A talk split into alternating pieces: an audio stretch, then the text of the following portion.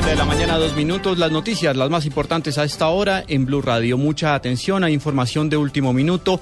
Se acaba de confirmar un, un segundo contagio del virus del ébola en los Estados Unidos. Se trata de personal médico que precisamente atendió al hombre que murió esta semana en Dallas, en Texas. Más detalles con Catalina Ortiz.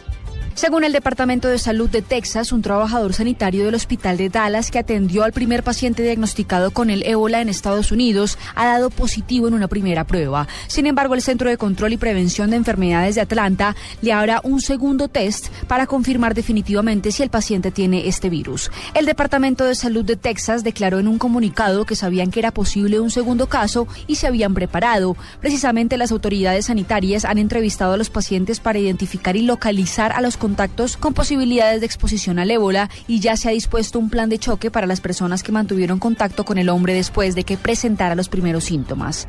Cabe recordar que el trabajador sanitario que se encuentra aislado atendió en el Hospital Presbiteriano de Dallas a Thomas Eric Duncan, la primera persona diagnosticada con ébola en Estados Unidos y que falleció el pasado miércoles. Catalina Ortiz, Blue Radio.